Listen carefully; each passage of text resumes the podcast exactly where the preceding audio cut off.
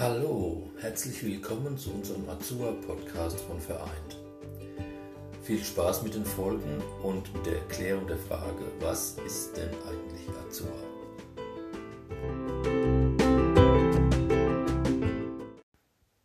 Hallo, hier ist wieder Paul Schmidt und wir kommen zu Punkt 3 unserer Qualifizierung nach 45a Angebote zur Unterstützung im Alltag.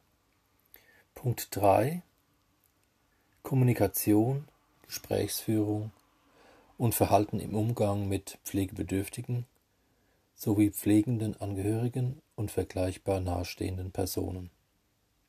Dieser Punkt 3 wird in unserem Qualifizierungsmodul 3 behandelt.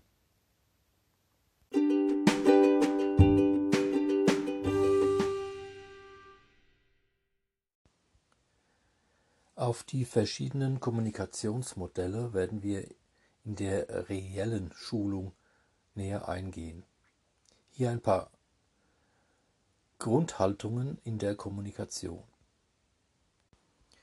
Kommunizierende sollten sich immer mit Achtung, Respekt und Wertschätzung begegnen.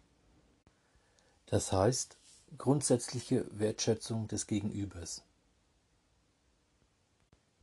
mit einer Beziehungssymmetrie, das heißt einer Ebenbürtigkeit mit gleicher Augenhöhe, ohne Rangunterschiede. Drückt sich dadurch aus, dass jeder gleich viel, gleich laut und gleich betont spricht. In der Kommunikation sollte man eine gewisse Eigenverantwortlichkeit an den Tag legen, das heißt seine Verantwortung sich selbst gegenüber nicht abzugeben. Eine gewisse Neugier und Offenheit führen zu mehr Lebendigkeit im Gespräch. Sehr wohl bringt eine Bereitschaft zum kommunikativen Miteinander das Gespräch voran. Optimismus und Fokus auf das Positive machen ein gutes Gespräch aus sich im Gespräch auf Dinge zu konzentrieren, die man auch selbst kontrollieren, also selbst in der Hand hat, unterstützen deine Glaubwürdigkeit. Und ist die Kommunikation noch so ernsthaft, sollte eine Prise Humor nicht fehlen. Speziell in der Kommunikation mit Pflegebedürftigen und deren Angehörigen ist es wichtig, mit einer Empathie, mit dem Herzen mit tiefgreifendem Verständnis der Situation, vor der die Betroffenen stehen, zu begegnen.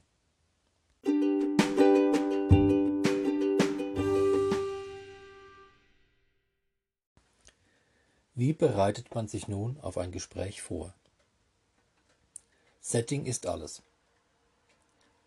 Bevor, zu bevorzugen ist ein Vier-Augen-Gespräch, eine ruhige Atmosphäre Störungen verhindern und das Gespräch vorher anzukündigen.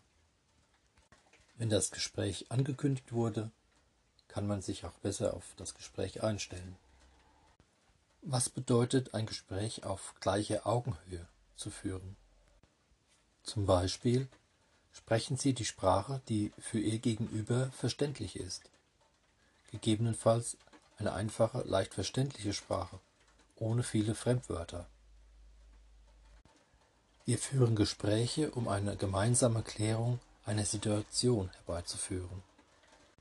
Lasst uns dabei eventuelle unterschiedliche Perspektiven wahrnehmen, also die verschiedenen Ansichten deines Gegenübers.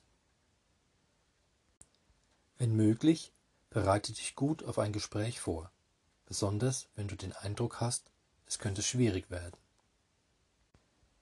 Wenn das jetzige Gespräch in eine Sackgasse führt, Vereinbare einen neuen Termin für ein Zweitgespräch. So kann jeder nochmal über das Gesagte nachdenken.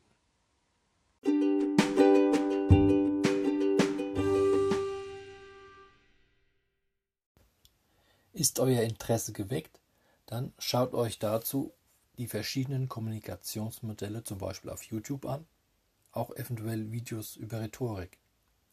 Die Sprache kann hochinteressant sein, wenn man sich näher mit ihr beschäftigen will. Wichtig in diesem Zusammenhang sind auch die fünf Axiome von Paul Watzlawick. Das erste und bekannteste lautet, man kann nicht nicht kommunizieren. So, diese Folge ist diesmal nicht so lange geworden. Soll sie euch doch nur etwas Appetit auf das spektrumreiche Feld der Kommunikation machen.